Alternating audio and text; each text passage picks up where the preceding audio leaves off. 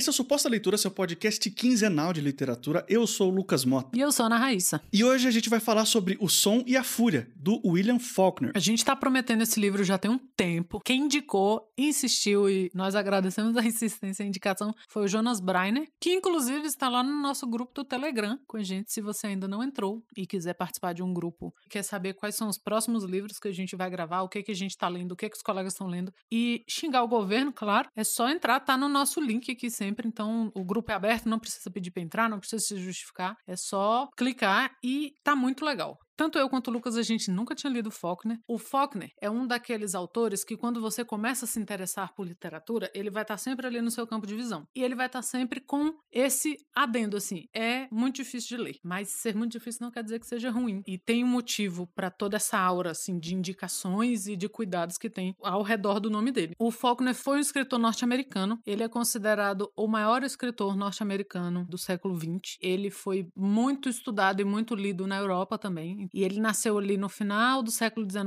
em 1897, e morreu em 1962. E por que, que é importante saber disso? Porque ele viveu nessa virada de século que também foi a virada para a modernidade na literatura. Então, ele participa desses movimentos da literatura moderna que até hoje a gente ainda tem ecos, né? Então, é o parte disso é escritores como James Joyce, a Virginia Woolf, o Proust, né, na França, o Thomas Mann. Aqui no Brasil a gente tem muito eco dele na Clarice Lispector, por exemplo, porque foi quando se inaugurou aquele fluxo de consciência, né? Então, essa galera tava nessa época. Então, o Faulkner ele não só bebeu da fonte de toda a literatura do século XIX, como ele ajudou, ele foi fonte do que viria depois, a partir da modernidade. E ele é vencedor do Nobel, ele ganhou Pulitzer, ele ganhou, ele foi muito premiado em vida, ele foi também roteirista de cinema em Hollywood, mas conhecido por não ter feito bons filmes. A gente sabe, né? Os caras têm que pagar as contas dele, então ele fez.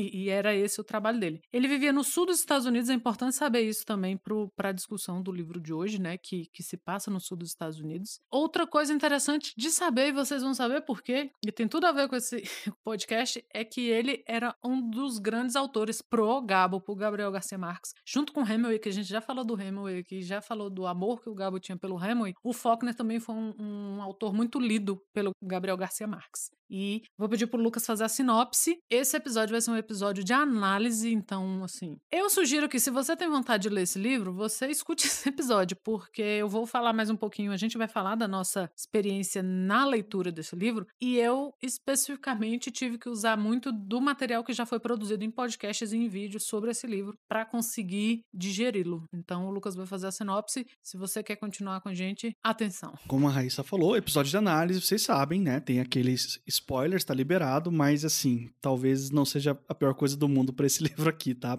O que acontece é o seguinte: o Som e a Fúria, ele vai contar a história dos Compson. Os Compson são uma família aristocrata que fez fortuna ali numa época específica, numa cidade fictícia na parte do sul dos Estados Unidos. E como que eles fizeram essa fortuna? Claro, com mão de obra escrava. E aí a história se passa num momento onde já não tem mais a escravização. E essa família está financeiramente em decadência, está cada vez menos perdendo seu prestígio, porque afinal de contas agora eles não têm mão de obra gratuita e limitada, eles têm que pagar os seus funcionários. Olha só o tamanho do inconveniente, né? Então é isso. A gente vai acompanhar essa família em decadência e nós temos um romance que é dividido em quatro partes, sendo que as três primeiras partes são por, por pontos de vista de cada um dos três três filhos dos Compson. E a última parte é um narrador em terceira pessoa onisciente que acompanha a Dilce, que é meio que uma empregada negra que trabalha ali na, ali na família Compson há muito tempo e viu uh, os, os, filhos crescerem. Só que esses três filhos que a gente vai acompanhar, que é o, é o respectivamente. A primeira parte é o Benji, que ele é tratado como o, abre aspas,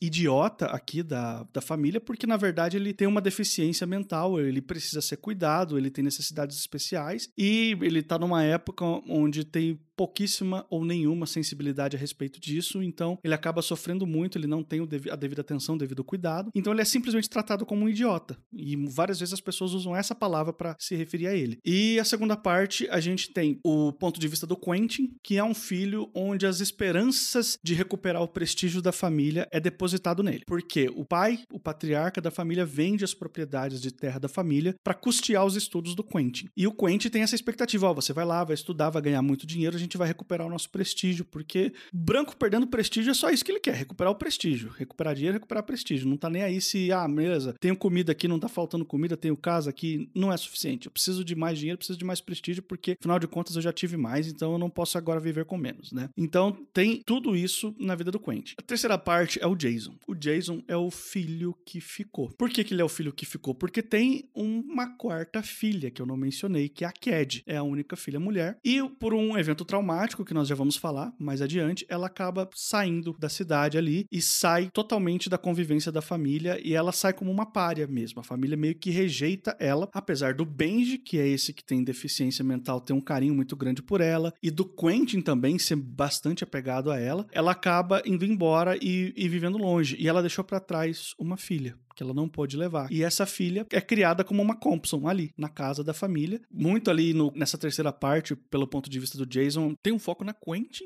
que é a filha da Cad, que ficou para trás, e ela tem o mesmo nome do tio dela, do Quentin. A gente vai explicar mais adiante por quê e na quarta parte, que acompanha meio que os passos da Dilce, que é essa empregada aí. E a Cad, apesar de ser uma personagem que ela não aparece de corpo presente quase em lugar nenhum na história, assim, ela aparece bem pouco mesmo, a presença dela é muito forte, ela é muito lembrada, muito citada pelos outros irmãos e outros personagens também, e as coisas que ela fez e o significado que ela teve ao longo da vida dessas personagens, de um jeito ou de outro, é sentido no livro. Então, ela é quase que uma protagonista invisível. Ela não aparece, mas sem ela, essa história não aconteceria, porque o que une todos os pontos de vistas é o incidente da Cad. É a principal coisa da história que faz com que essa história ganhe uma camada muito específica de drama, assim, porque senão ia ser só uma história de brancos ricos ficando menos ricos e, e muito triste por causa disso. Ela tem uma camada a mais, não só, mas principalmente por causa da Cad. A Cad, assim, se eu for fazer uma comparação esdrúxula, ela é a Capitu desse livro, no sentido de que é uma personagem feminina que a gente gente não conhece 100% no caso da Capitu, porque o narrador não é um narrador confiável, então a gente não pode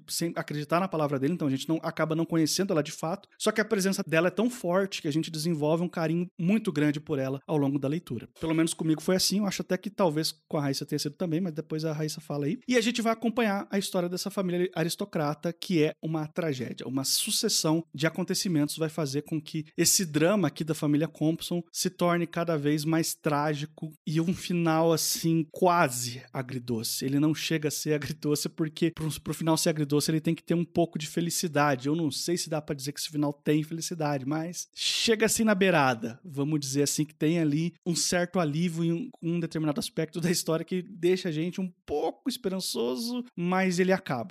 Quando eu comecei a ler esse livro, eu devo ter lido 40%, eu comecei de novo. Eu falei, não, não dá, 40% é, é considerável, é bastante coisa para você começar de novo um livro, ainda mais um livro grande desse, mas eu preciso começar de novo porque eu tô perdendo muita coisa, tô muito confuso e eu sinto que é um livro que eu preciso aproveitar mais, eu preciso ir com calma e, e, degustar ele mais. Então eu voltei pro começo. Aconteceu alguma coisa assim com você também? Você teve essa dificuldade no começo, Raíssa? Eu não só tive, como eu já li o livro, eu estou relendo algumas partes de novo. De verdade, assim. É, quando você tinha falado isso, que ó, eu tive que começar de novo, eu falei, ok, lá vou eu. E é verdade. Por quê? Como você falou, a parte do Benji é uma parte que é a mais, eu não sei se a gente pode falar experimental do livro, mas é a que o, o Faulkner mais trabalha a, a forma do livro, sabe? Então, eu li em algum lugar que o Faulkner ele queria mostrar parte da história daquela família com um olhar novo e ele aproveitou para quê? Para colocar um, um olhar de criança. E depois ele percebeu que não é a visão da criança que ele queria sobre aquilo. Ele queria uma visão de um adulto, mas que esse adulto não visse as coisas como adulto. E aí ele criou o personagem do Benji, que eu acho que hoje em dia ele teria o que a gente classifica como autismo severo. Então ele, tem, ele age como uma criança, né? É, as partes do livro em que ele conta, por exemplo, tem uma hora que ele tá olhando uma discussão que tá acontecendo na casa, mas ele tá vendo tudo pelo espelho. E aí o narrador, que é ele, fala o tempo todo, né? Que a Cad entrou no espelho e brigou com o pai, e aí ela saiu do espelho. Então é tudo assim. Ele relembra muitas partes da vida dele e você só percebe que é uma lembrança e não o que tá acontecendo naquele momento lá pelas tantas, e aí você começa a entender. Então é um livro que você tem que estar tá consciente da sua leitura leitura, para você conseguir mergulhar e aí você pega o fio da meada. Também recomecei. Eu acho que eu não estava em 40% ainda, mas foi antes, eu tive que começar antes. Eu falei disso um pouquinho no início e eu vou repetir, assim, a dificuldade não é o que atrapalha o livro, sabe? Tinha muito tempo que eu não me sentia desafiada por uma leitura. E eu gostei desse sentimento, porque eu acho que a gente, no nossa caminhada como leitores, a gente procura, né? Você não quer ler mais do mesmo, a mesma história repetida várias vezes. E é o que você falou, Lucas. Se fosse só mais uma história de gente branca se ferrando, qual é o nome desse livro? Gente branca se ferrando. Tá, ia ser bom porque é bom ver essas coisas, não é? Mas ia parar por aí. Não ia ser o grande clássico, o grande, a grande revolução que esse livro é. E ele é. E aí eu tive que voltar. Quando eu já entendi mais ou menos quem era quem, o que que ele estava querendo me mostrar, eu voltei do início e aí eu falei falei, não, agora eu vou mais tranquila para essa parte. Isso vai mudando ao longo do livro, porque essa é a parte mais complicada, porque ela é a mais revolucionária em questão de forma. A segunda parte do Quentin, você tem muito do fluxo de consciência que a gente conhece, por exemplo, pela Virginia Woolf, eu, eu lembrei muito da Virginia Woolf, e vai amenizando, podemos dizer assim. Quando chega na última parte, que é a parte que o narrador fala da história da Dilce, já é mais convencional, mas também você já tá arfando de cansaço. Mas é um cansaço bom, então eu também passei por isso, sabe? De entender quem é quem, de entender entender que Jason que eles estão falando, quem é Jason, né? Aí você vai ver se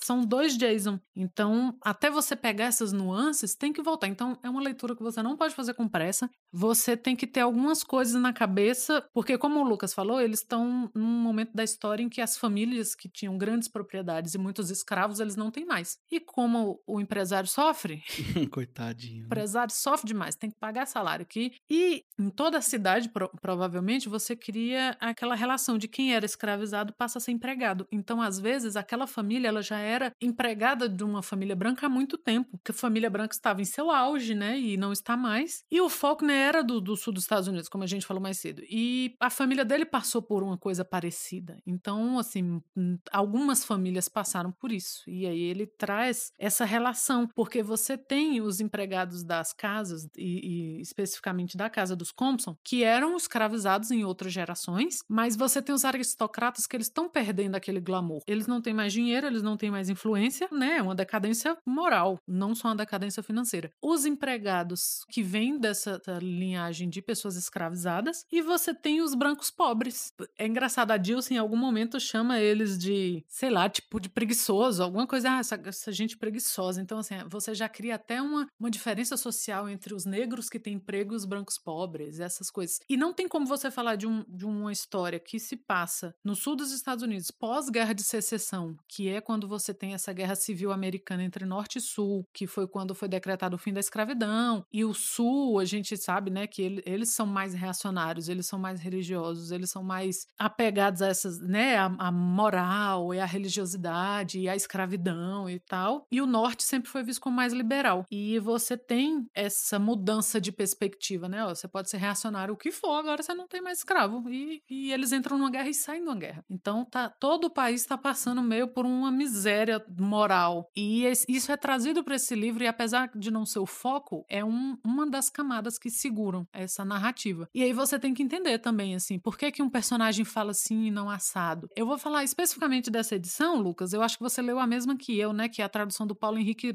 Brito. O Paulo Henrique Brito, ele é professor da PUC do Rio, e é tradutor, é escritor, ele tem alguns livros de, de prosa, de, de contos, aliás dele mesmo, mas ele é um, um, tradutor conhecido. E essa edição que a gente leu tem um, um pós-fácil dele. E ele fala sobre a tradução desse livro, é muito interessante. É a da Companhia das Letras. É a mesma tradução da Kozak Naif, mas a edição da Kozak não tem esse pós-fácil. E esse pós-fácil é muito legal para quem se interessa por processo de tradução, porque ele fala como que ele ia diferenciar a fala do, dos negros da fala dos brancos sem cair no estereótipo, né? De colocar, sei lá, uma fala caipira, porque não é o caso também e tal. É muito interessante que ele fala. E aí você começa a entender, pela forma como a pessoa fala, quem é quem. Então, até você pegar tudo isso, quem é que tá falando? Por que que muda? Por que que, que não tá usando plural aqui tá? E aí você percebe, porque até o narrador nos dizer que são negros e brancos, e você começar a perceber isso, você já tá lá na frente no livro. Aí é uma coisa boa você pensar assim, talvez eu tenha necessidade de parar e começar do início. E eu fiz também. E, e assim, eu, eu já tava esperando que eu ia fazer porque você já tinha dito que tinha feito. E eu já falei, eu, em algum momento eu vou me enrolar. E voltei. E foi muito bom. Eu acho que por isso que essa parte do Benji é uma das minhas favoritas. Talvez por eu ter tido essa possibilidade de ler e estranhando o tempo todo e depois já reler, entendendo mais ou menos onde o, o narrador queria que eu olhasse, para onde ele queria que eu prestasse atenção. Eu só queria falar um pouquinho sobre a Cad, porque é legal a gente entender a importância que ela tem para essa história aqui, porque ela acaba se casando, ela acaba engravidando e depois se descobre que a filha dela, que é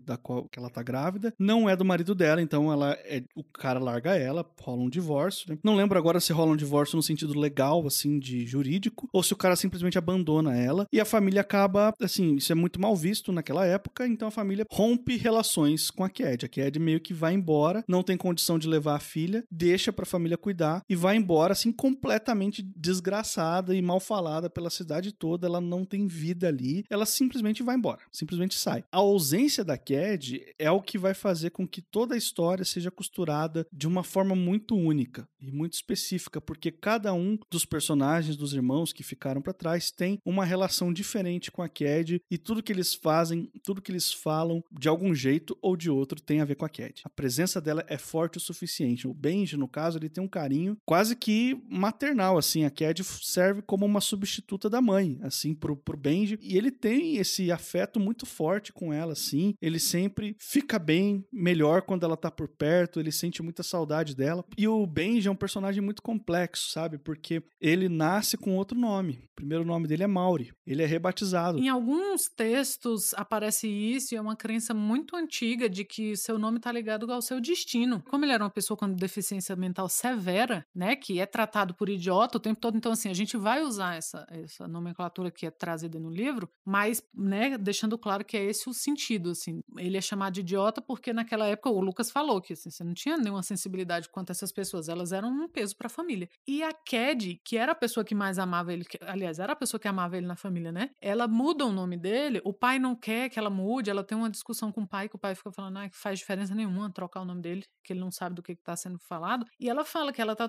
que, que é bom trocar o nome dele, porque Benjamin é um nome que está na Bíblia e Mori não, e que talvez mudando ele para um nome que estaria na Bíblia, mudaria o destino dele, né? Como se fosse uma forma de, sei lá, dele crescer mentalmente, dele deixar de ser uma pessoa com uma deficiência severa e tal. É, antes da gente passar para a segunda parte, eu quero deixar uma chave de leitura que me ajudou muito e que, claro, que não saiu da minha cabeça, saiu de um youtuber, saiu da página dele que eu fui lá procurar, que é a leitura obrigatória, que é feita pelo Thiago Marques, a gente vai deixar o link aqui, que assim, o Benji, né? Ele é um, ele é tratado como criança o tempo todo e ele então ele sempre tem um cuidador. É sempre um dos empregados da família que tá meio cuidando dele, porque ele é uma criança mesmo, assim, ele põe as coisas na boca, ele não sabe, ele se queima uma hora no fogão, porque ele simplesmente enfia a mão no, no fogão e provavelmente era um fogão a lenha, e você vai ficando meio perdido, assim, se o Benji tá falando de uma coisa que passou, porque tem uma hora que ele fala que a Cad foi embora e daqui a pouco a Cad pega ele no colo, aí você fica meio, opa, o que que aconteceu aqui? Então, eu vou passar o que o Thiago passou lá no YouTube dele que me ajudou muito. Tem duas principais chaves de leitura aqui. Uma delas é o tempo. Cada parte que começa, ela tem uma data. E é importante a gente se atentar a essa data. Por quê? Os narradores, eles falam da mesma coisa que aconteceu na mesma data. Então é como se fosse os pontos de vista de pessoas diferentes da família sobre o mesmo acontecimento. Então, a primeira parte, a gente está falando de 1928, na sexta-feira de Páscoa. A segunda parte, a gente está falando de um acontecimento que tem tudo a ver com isso, mas que se passou em 1910, 18 anos antes. E a terceira parte, a gente está falando de novo de 1928, sexta-feira de Páscoa, anterior à Páscoa. Então é importante a gente ter isso em mente, porque é o mesmo, o mesmo acontecimento. E aí a gente vai entrar na segunda parte e a gente vai entender por que, que o autor pulou esses 18 anos para trás. Outra chave importante é a gente entender quem são os cuidadores do Bendy. Quando é o Lanster que está falando, ou estamos nos referindo ao Lanster, ele está cuidando naquele momento do Benji, é porque aquele é o momento presente. Porque o Benji ele não faz essa distinção de que se é lembrança, se é sonho, se. Tem uma hora lá que eles tomam champanhe escondido, as crianças ficam tudo bêbadas. é muito boa essa parte. Então você não sabe o que, está acontecendo até você se tocar que eles estão bêbados. E você também não sabe o que, é presente, o que, é futuro, o que, é passado, que futuro você não vai saber porque não tá lá. Porque a fala do Benji não muda, ela é confusa e, e ela, ela, ele também não entende muito bem se ele tá lembrando, se ele tá passando por aquilo. E a gente passa pela mesma aflição. Então, quando é o TP, TP, que tá cuidando dele, a gente tá falando da adolescência do Benji. O Benji é um homem que hoje, na, no momento da leitura, ele tem 33 anos. Então, quando é o TP que está cuidando dele, o TP, é, a gente está falando do, da adolescência do Benji. E quando é o Versh, a gente está falando da infância. Então, quando a gente pega essas chaves de leitura, ajudam a gente a entender. Então, se você for ler o livro ou for reler, preste atenção nesses três cuidadores do, do Mori, Benji, né, que é a mesma pessoa, que dá uma chavezinha aí pra gente se situar um pouquinho, pra gente desnovelar, né, o que tá acontecendo.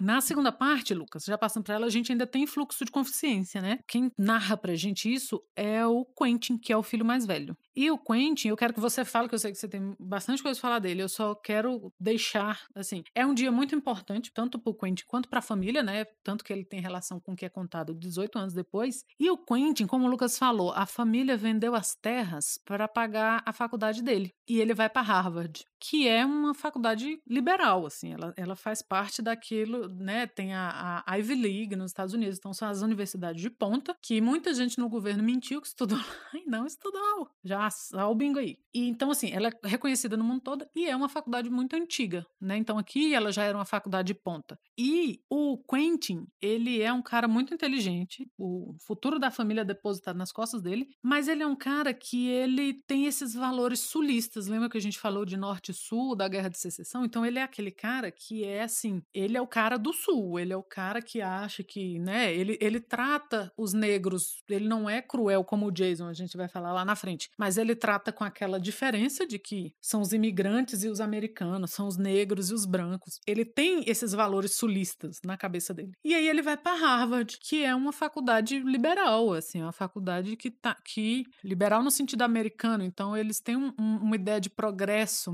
mais do que o sul. Então ele, ele vive mais ou menos naquele muro, naquela ponte entre os valores que ele traz de casa e de onde ele cresceu e que ele tem, né, no coraçãozinho dele e os valores da faculdade que são as pessoas com quem ele convive. Então, são as pessoas que né, não estão tão apegadas àquela à grande tradição americana e não sei o que e tal. E então, ele vive meio sob a influência do pai, que era um cara muito nihilista, muito triste, a vida não serve para nada e nunca vai servir. E nós temos que defender os valores né, do, do homem branco americano e esses valores mais progressistas que o progresso está trazendo, né? E ele vive meio naquele meio ali. E aí, Lucas, quer falar da relação dele com a Cad? Ele ama a Cad no sentido romântico mesmo. Assim, ele se sente atraído por ela, ele é todo deslumbrado com ela. Tem uma cena que ele, inclusive, chega a falar com o pai dele, com o patriarca da família, que ele cometeu incesto com a Cad, que eles tiveram um caso, mas isso não é verdade, isso não aconteceu, eles não tiveram. E essa parte aqui, ela também ela é dividida em duas linhas temporais, assim, um, uma de memórias do Quentin e uma do tempo presente, onde ele está fazendo os preparativos para uma coisa.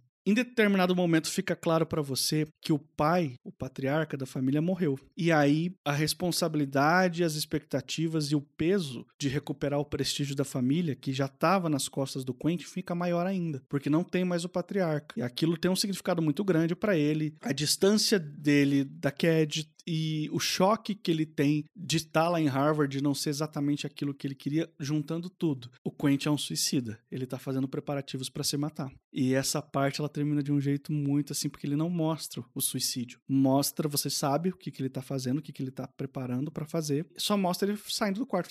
Ele saiu do quarto. Tipo, você sabe o que ele vai fazer quando ele sai do quarto, entendeu? Você sabe. E ele termina desse jeito assim, ok, toda a esperança da família tá indo ali se matar. É isso, entendeu? Fica claro que esse livro aqui é uma tragédia, porque a única esperança de da família atingir os seus objetivos, ela morre, assim, mais ou menos na metade do livro. Tem metade da história para acontecer e você fala, meu, a esperança da família não tá aqui mais, entendeu? Tanto que eu comecei a ler essa segunda parte com essa sensação de, ok, eu entendi que são vários pontos de vista, mas eu tô entendendo que o Quentin é a esperança. É a esperança de se tornar uma pessoa mais esclarecida por causa da educação que ele vai receber. É esperança porque a família vendeu tudo que eles tinham para apostar nesse futuro dele. Ele é um cara é, que é visto como inteligente pelos outros. Então, ele é o herói que fracassa. O herói que não tem condições de entregar o ato de heroísmo que é exigido dele. É um ato completamente desproporcional. Porque se a gente parar para pensar, não era responsabilidade dele nenhuma reerguer essa família ao status que ela tinha antes. Isso foi colocado nas costas dele porque era um, um desejo cultural da, daquela cultura branca opressora ali, entendeu? Da, daquele momento ali. Não que essa cultura tenha desaparecido completamente, né? Mas você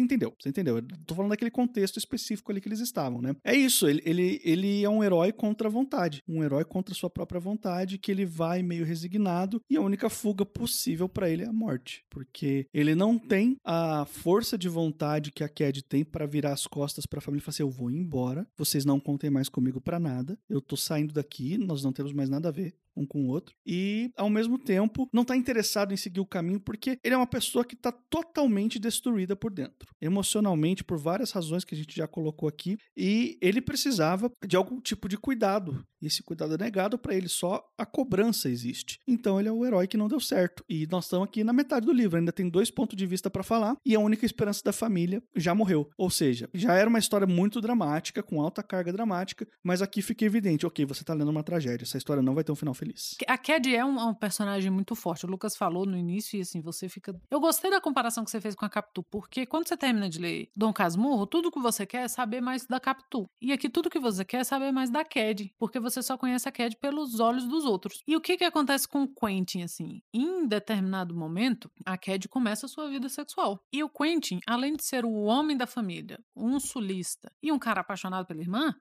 ele fica muito perturbado com aquilo. É por isso que ele mente pro pai. Porque ele ele tá totalmente perturbado, porque todo mundo ali sabe, e assim, Lucas já morou em cidade do interior e já falou isso aqui. E quando a sua cidade do interior, na verdade, é uma fazenda com várias famílias morando, todo mundo sabe o que todo mundo faz ali. Então ele fica muito perturbado com o início da vida sexual da irmã. O que já era de se esperar, sendo ele o pretenso homem da família, sendo ele o irmão mais velho, sabe? Já tinha toda aquela cultura patriarcal machista na cabeça dela, de que ele, de alguma forma, ele ia se, se importar com a vida sexual dela. Pior ainda quando o cara ainda tem probleminha apaixonado pela irmã. A saída dela e, a, e o heroísmo dela, nesse sentido que a gente tá discutindo aqui, foi embora e falar aqui, ó, dedo do meio na cara de vocês. Se virem aí. E ele não. Ele não tem saída. Ele não tem essa saída. Ele não procurou e não é uma saída dada pela, pela criação ali daquele universo. A Cad tem e ela literalmente sai. E ele não tem. E ele é, é o grande personagem trágico aqui, né? E aí a gente vai para a terceira parte, que daí é o ponto de vista do Jason. O Jason, eu li também algumas pessoas falando isso e eu concordo. Talvez um dos maiores vilões da história, da literatura, assim, com certeza ele tem que entrar no grande hall da fama dos vilões, porque ele é um desgraçado completo, assim, em todas as oportunidades que ele tem de ser um desgraçado, ele aproveita cada uma delas delas. E a maldade dele, a ruindade dele, tem seus favoritos também, porque se a pessoa for uma mulher, ela vai sofrer mais. Se ela, a pessoa for é, preta, uma pessoa não branca, vai sofrer mais ainda, porque ele trata todo mundo mal. Mas ele trata pior ainda os grupos que ele considera que, de forma alguma, podem ser tratados como iguais. Aí a gente tem a menina Quentin, que tá morando lá com eles, que é a, a sobrinha dele e a filha da Cad. A Cad manda dinheiro todo mês pra filha, porque elas não podem estar juntas, né? Mas ela fala assim: ó, tô cuidando da minha filha, um dia ela vai poder sair daqui, se juntar a mim e tal. Ela tá cuidando da menina, só que ela manda o dinheiro e o Jason faz o quê? Ele intercepta esse dinheiro e pega para ele. Ele embolsa essa grana todo mês. Véi, que ódio. Pausa pra isso aí. se fosse só esse o motivo, ele já era um grande imbecil. Nesse momento, você já tem todos os motivos para odiar o Jason. Embora o Jason seja o oposto do irmão Quentin, porque o Jason, ele é aquele cara, ele não tem aqueles valores sulistas. Ele se considera menos moralista que os irmãos. Eu acho que, que tem ali, né, uma coisa meio, ah, meu irmão era o favorito e agora eu vou mostrar pra esse filho da puta quem eu sou. E então, assim, ele tem aqueles novos valores americanos de progresso, de subir na vida, de não sei o que, bababá, que eles consideram o grande American Way of Life, e para ele não importa quem esteja na frente, muito menos o que o Lucas falou, se são pessoas que ele considera inferiores. Então ele é os Estados Unidos na sua fineza, assim, ó. Se você não é branco, não é americano, ou, né, no caso dos imigrantes que estão chegando lá, ou você é mulher, nós vamos passar por cima. Esse é o Jason. Fim do meu parênteses. Tem um ódio desse personagem. Ele não é só uma pessoa ruim que, que faz maldades pros outros. Ele tem toda uma construção emocional que por mais que você odeie o Jason, e assim, você vai odiar. Se você não odiar o Jason, tem alguma coisa errada com você. Você tem que odiar o Jason. Esse é o caminho, entendeu? Por mais que a gente odeie ele, cada coisa que ele fala e cada coisa que ele faz, você entende como essa construção aconteceu na cabeça dele. Ele não é só um vilão malvadão porque ele gosta de fazer malvadezas, entendeu? Ele tem uma razão de ser e você entende, ele não poderia ser de outro jeito. É isso, entendeu? É isso. se você, a gente quiser colocar em um outro recorte essa análise aqui, ele é o retrato do, do branco frustrado, do homem branco que um dia foi poderoso ou fez parte de uma família que um dia foi poderosa. Então ele tem toda uma frustração porque ele acha que o mundo pertence a ele, mas agora ele não, não pertence mais. Então o mundo está em dívida com ele. Então, se o mundo está em dívida com ele, está tudo bem ele saldar essa dívida da maneira que ele quiser. Ele rouba da sobrinha, ele, ele rouba da mãe, ele, ele mente para a mãe, né, em relação ao trabalho dele lá, enfim, passa todo mundo para trás. Ele fica falando isso o tempo todo, né? Né, de colocar o Benji num, num, num asilo, num lugar para cuidar dele. Não, não porque ele vai ser mais bem cuidado assim, porque não era assim que os asilos eram vistos nessa época, mas porque ele quer se livrar do problema de ter o Benji ali por perto. Não, esse cara aqui não serve para nada, ele que vai morrer para lá, entendeu? Então, assim, ele é uma pessoa da pior espécie possível e não bastando roubar a própria sobrinha, ele ainda é um é extremo tirano com ela, ah, fica vigiando o que, que ela faz, tudo é motivo para reclamar dela, para falar mal dela, para transformar a vida dela no inferno inferno, porque não basta ele ser uma pessoa frustrada que sente que o mundo que era dele de direito, porque afinal de contas ele nasceu numa família privilegiada, ele sente também que ele tem que descontar essa frustração dele em todo mundo que tá ao redor. Então ele, a gente tem esse cara aí, e é claro que em algum momento a sobrinha dele descobre que a mãe dela tá mandando dinheiro e que ele tá interceptando. Só que aí tem uma cena que mais me deu raiva, assim, que é a cena que eles estão conversando e, e, ele mente o valor. Falou assim: ó, eu vou te dar esse dinheiro, só que você vai ter que assinar esse negócio negócio aqui para mim, para poder. E aí é, era um valor assim, não lembro agora o valor exato, era, sei lá, 200 dólares e ele passa acho que 10 para ela, sabe? Um negócio assim, sabe? Uma proporção absurda assim, ele pega a maior parte para ele. Quando ela finalmente flagra o, o, o, tio dele, o tio dela roubando ela, ela não tem escolha, porque ela não pode receber aquele dinheiro, ela não pode descontar o cheque, porque enfim, tem toda uma questão lá. E aí ele ainda usa de uma artimanha para roubar a maior parte do dinheiro. Ele usa de todo o controle que ele tem, o poder que ele exerce dentro daquela casa e naquela aquela menina ali que tá presa. Ela é uma vítima total, porque ela nasce naquela situação, ela não fez absolutamente nada para merecer aquilo, né? Eu não acho que o destino da Cad, dela ter sido rechaçada pela família e pela cidade, seja justo de forma alguma, mas se você for olhar pela ótica da época, ok, ação e reação. Ela fez uma coisa que gerou uma reação. Foi uma reação injusta, mas ela fez uma coisa e gerou uma reação. A Quentin não fez nada, absolutamente nada, ela só existe, entendeu? A injustiça injustiça é maior ainda com ela, porque não é só uma reação injusta, porque não é uma reação ela não cometeu uma ação para que precisasse ser analisado como uma reação. A ação é feita com ela, entendeu? Ela não tem a chance de fazer ação nenhuma e de frustrar a família. Ela já é frustrada de antemão. Toda a raiva que o Jason tem, é claro que ele lembra da Cad com todo o amargor possível e veneno possível que ele pode destilar ali, né? E é isso, a gente tem essa terceira parte que é raiva, ódio e ranger de dentes do começo ao fim. E eu gosto, sabe do que nessa parte do Jason? Que é o que você falou. O Jason você vê claramente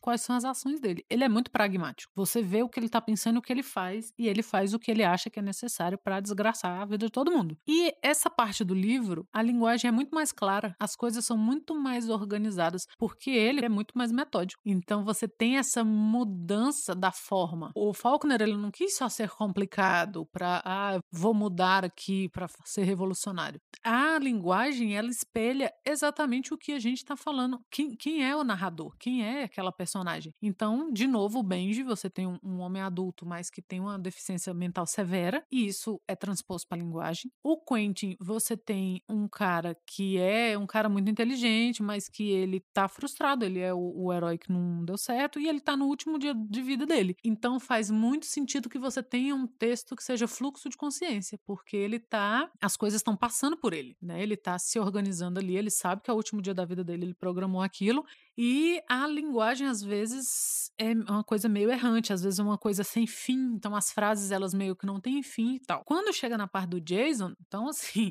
ele planeja e ele executa. Ele é esse cara, ele é pragmático, ele planeja e ele executa. E a linguagem também é assim. A linguagem é mais próxima do que a gente tem de confortável para ler, porque é um espelho. A, a linguagem do livro é um espelho daquele narrador, daquele personagem.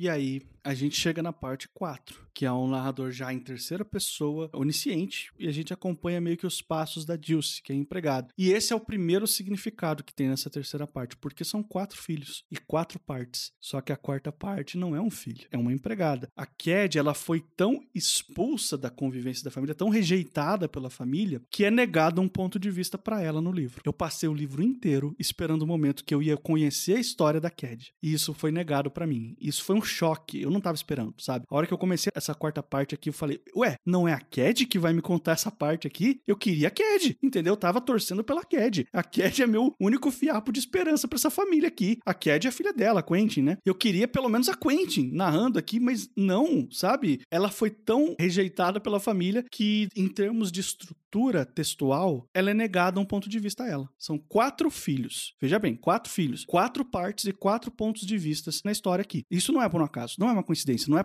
dois números quatro que coincidiram do Falcon. Ele fez de propósito. Era para dizer, esta filha aqui não vai ter um ponto de vista para ela. E por que que o ponto de vista da quarta parte, ele é diferente, ele é menos íntimo do que os outros e ele é uma terceira pessoa onisciente, porque a terceira pessoa onisciente passa uma sensação de distanciamento do narrador com os personagens. Então, é uma forma que ele tinha de dizer também, apesar de você estar acompanhando a Dilce, a distância é maior, porque essa família se importa menos com a Dilce. Então, a gente vai olhar para a história da Dilce, que ela tem para contar, para narrar pra gente, mas vai olhar de longe, porque afinal de contas, ela é só uma empregada, ela não é da família. Embora a Dilce se sinta muito envolvida pela família, ela tem afeto por todos eles de alguma forma também, ela tem um, um nível de carinho com eles, talvez não com o Jason, né, mas ela tem um pesar de ver aquela família caminhando para sua própria tragédia, cada vez pior, né? Ela dá um carinho e uma lealdade para a família que a família jamais daria para ela, em nível algum. E isso tá aqui, através de um narrador mais distante dessa personagem. E, é claro, de outras descrições que vai ter aqui e ali na história. Bom, essa é a parte que o Luster, que é o neto dela, descobre que o, o escutou um barulho e tal. Depois eles descobrem que o escritório, dentro da casa, o escritório do Jason tá, tava com a janela quebrada. E eles descobrem que a Quentin invadiu pela janela e roubou o dinheiro de volta, o dinheiro que o Jason tinha roubado dela. e ela fugiu com o artista de circo. Quando eu, eu fiquei sabendo disso, eu falei, é isso aí. Eu precisava desse fiapo de esperança. Não, não chega a ser um final feliz, porque a gente não sabe o que aconteceu de fato com ela. A gente só sabe que o Jason fica desesperado indo atrás dela e não encontra e não consegue recuperar o dinheiro e ela simplesmente desaparece depois disso. Então pode ter acontecido qualquer coisa com ela. Ela pode ter se machucado fisicamente, pode ter sido uma pessoa muito infeliz ou pode ter finalmente tido a vida mais livre e mais leve que ela queria o tempo todo. A gente não sabe. Essa esperança, essa dúvida é o máximo de agridoce doce que a gente vai ter desse livro, porque ele não vai fazer mais nada para fazer a gente se sentir bem. E eu acho que é por isso que essa parte é tão, né, que eu até dou uma gargalhada aqui, porque é o único momento que você tem uma catarse nessa história, que você fala assim, bem feito, filho da puta. Porque eles ficam depois conjecturando o tempo todo que ela foi embora com um artista de circo, que é uma coisa pior para um cara como o Jason. ser roubado, tá? Que o dinheiro não era dele. Pra sobrinha fugir com um artista de circo. Quando você falou da Dilce, que a gente tem esse distanciamento do narrador, não tem como você não pensar nessa história do quase da família, né? Porque, ah, é quase da família. Porque todos os filhos, os netos da Dilce, eles trabalham ali. Então é uma família que é anexa à família Compson. Ela tá ali. Os filhos, eles não são mais escravizados dali, mas assim, os filhos dela também vão trabalhar para aquela família. Os netos, né? Um dos netos, o Versh, ele é cuidador do. Ele chega a cuidar do Benji. E quando ela conta isso, eu vejo duas coisas. Uma é numa das leituras que eu fiz, você vê o Faulkner dizendo que a personagem favorita dele era a Dilce. Então, também tem um motivo para esse outro, né? Além de, de, mostrar esse distanciamento, Lucas, que você falou e tal, um dos motivos, quando você sabe desse carinho maior que o escritor tem pela personagem, é que talvez ele quisesse contar a história dela. Não, agora é a minha visão sobre essa personagem, que é a personagem que eu mais gosto. Então, ele toma para ele a palavra, porque ela também não teria muita voz ali. E para marcar muito essa diferença, né, do, do quase da família. Ela cuidou de todo mundo ali, é o que você eu achei importantíssimo que você falou, que ela dá para aquela família uma fidelidade e um carinho que nem eles têm entre si. A mãe não tem. A mãe deles é uma, uma mulher muito adoentada, desde o início é sempre mostrado ela tá sempre de cama, ela tá sempre tendo um ataque de nervos assim, ela desmaia, ela fica doente, ela não pode ouvir as crianças gritando que ela fica doente. Então ela é uma mulher muito doente, muito deprimida também, você entende assim nas entrelinhas. O máximo que eles tinham de amor ali era a Cad, que esse amor é despertado de formas diferentes, né? O Benji é a única pessoa que ama o Benji, ele ama. O Quentin é apaixonado por ela e aí acaba com a vida dela. O Jason odeia ela, que também é uma forma extrema, né, de, de sentir ali, de, de afeto. E quem poderia contar essa história sem tomar as dores muito de alguém seria a Dilce. Porque se o Jason contasse, a gente ia ter essa história de outra forma. Ele ia contar essa história, ele sendo injustiçado, sendo roubado, né, pela filha da vagabunda, que era como ele se, se referia a Cad. E se você tivesse o, o, sei lá, o Benji contando isso, você não entenderia. O Benji nem estava mais na família nessa época. Qualquer outra pessoa contaria menos objetivamente o que aconteceu. E quando você sabe pela parte da Dilce, eu acho que ajuda a gente até essa catarse, sabe? De falar assim: toma, desgraça, você não vai se dar bem, não, viu? E aí você não sabe mais sobre a Quentin. Ela se machucou, ela se deu bem, ela foi embora e foi feliz, ela foi embora e foi triste. Como é que é? Você fica. A mesma coisa da Cad, né? Você não sabe. Lá pelas tantas, alguém vê numa revista uma foto da Cad e diz que ela estava muito bonita, né? Que ela era uma mulher de seus 50 anos muito bonita, e vai mostrar para ele. Claro que ele não queria saber daquilo. E ele destrói, eu acho, a foto, porque ele não quer que a família vá atrás, falar pra ela, opa, sei lá, volta volta, né? Como é que faz? Então ele não quer mais relação com essas que, né, são as mulheres da família, porque todas a mãe é muito doente, então ela é uma figura muito fraca ali, fraca no sentido físico, né? Ela é uma mulher adoentada. A Dilce é uma mulher muito forte, mas não é da família.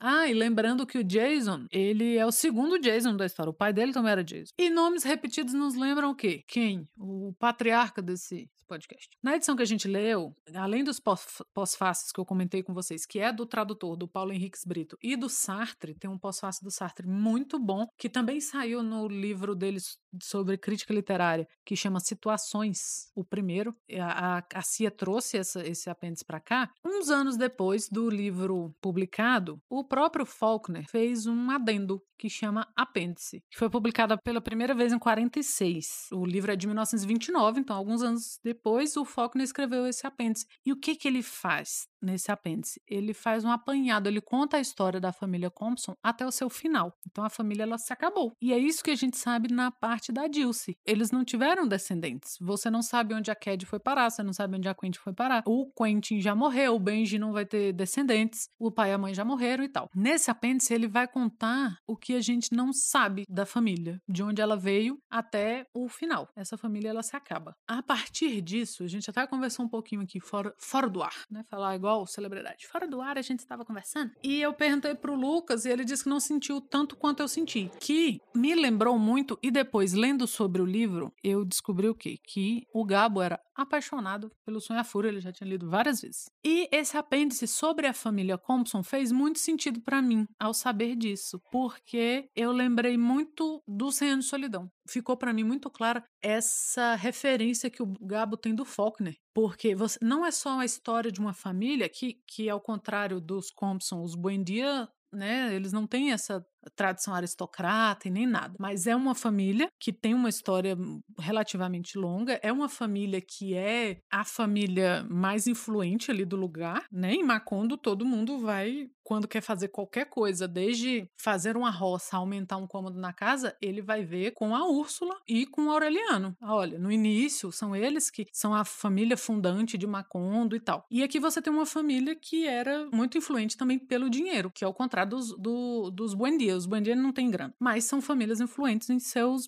que pode ser chamado sua cidade, seus municípios, seu, seu povo ali. São famílias que chegam ao fim. E de formas muito diferentes, você tem essa solidão da família Compson marcada em todos os personagens. E eu acho legal a gente terminar dizendo também sobre o título do livro, sobre o significado de O Som e a Fúria. Esse título, ele é o título é em inglês, assim, não é uma adaptação, não foi um título melhorado. Em inglês também é O Sonho e a Fúria, e eu acho que faz muito sentido terem mantido, sabe? Não ter feito um outro título, nem porque funciona muito bem. E o Lucas vai falar por quê? Porque é, é uma das chaves de leitura também esse título. Não, total, total. Ele é uma referência direta ao Macbeth, a peça do Shakespeare, né? Tem um determinado momento que o protagonista da peça ele tá lá falando um monte de coisas, né? botando algumas frustrações para fora. Eu até separei um trecho aqui, eu vou ler para vocês. Abre aspas. A vida é apenas uma sombra ambulante, um pobre cômico que se empavona e agita por uma hora no palco sem que seja após ouvido. É uma história contada por idiotas, cheia de fúria e muito barulhenta, que nada significa. Fecha aspas. Eu peguei aqui uma tradução que está disponível no site de domínio público, né? Mas é curioso que eu, a tradução que eu tenho aqui é cheia de fúria e muito barulhenta, mas uma outra versão diz cheia de som e fúria, entendeu? É o som e a fúria tá aqui nesse trecho. E os três irmãos que ganham ponto de vista nessa história, eles estão nesse trecho. Alguns teóricos, alguns críticos analisam isso e falam que o Quentin é a sombra ambulante. A vida é apenas uma sombra ambulante aquela referência recorrente que a gente tem da sombra do Quentin, é isso, é essa sombra ambulante. O Jason é um pobre cômico, entendeu? Todo frustrado, que se empavona e agita por uma hora no palco sem que seja após ouvido. É ele. E no fim, a vida é uma história contada por idiotas, com, fazendo uma referência a como o Benji é tratado no livro, cheia de fúria e muito barulhenta, ou cheia de som e fúria. Então, eu acho que não dá para terminar esse episódio chamando esse livro de nada menos do que genial. O Jonas, quando ele trouxe essa indicação pra gente, ele falou uma coisa que durante a minha leitura eu não esqueci, que ele falou que esse livro era um monumento. E eu pensei, olha lá o emocionado, apaixonado pelo livro. E ele estava certo, embora emocionado. É um monumento. Esse livro é de 0 a 10. 10 a gente deve uma cerveja pro Jonas. E estamos chegando aqui ao final de mais um episódio. Se por um acaso esse aqui é o primeiro suposta leitura que você está ouvindo, eu quero te lembrar que esse aqui é um episódio quinzenal, em geral, com mais ou menos meia hora de duração, mas esse aqui é uma exceção. E você pode assinar o nosso feed para você receber esses episódios sempre que eles saírem. Eles sempre saem a cada 15 dias, sempre às quartas-feiras, e a gente está disponível em todas as plataformas, incluindo o Spotify. Nós estamos nas redes sociais também. Então, se você quer encontrar a gente no Twitter, no Instagram ou no Telegram, é sempre suposta leitura. O link vai estar aqui para vocês acessarem. Se vocês quiserem mandar um e-mail pra gente, é supostaleitura.gmail.com. Eu sou o Lucas Mota, você vai me encontrar no Twitter e no Instagram, no arroba mrlucasmota. E eu sou a Ana Raíssa, eu também tô lá no Twitter. É Ana Raíssa, tudo junto com dois N's, dois R's dois S's. Uma boa leitura para vocês. Esperamos que vocês tenham se convencido a ler O Sonho e a Fúria ou a reler. E daqui 15 dias estamos de volta.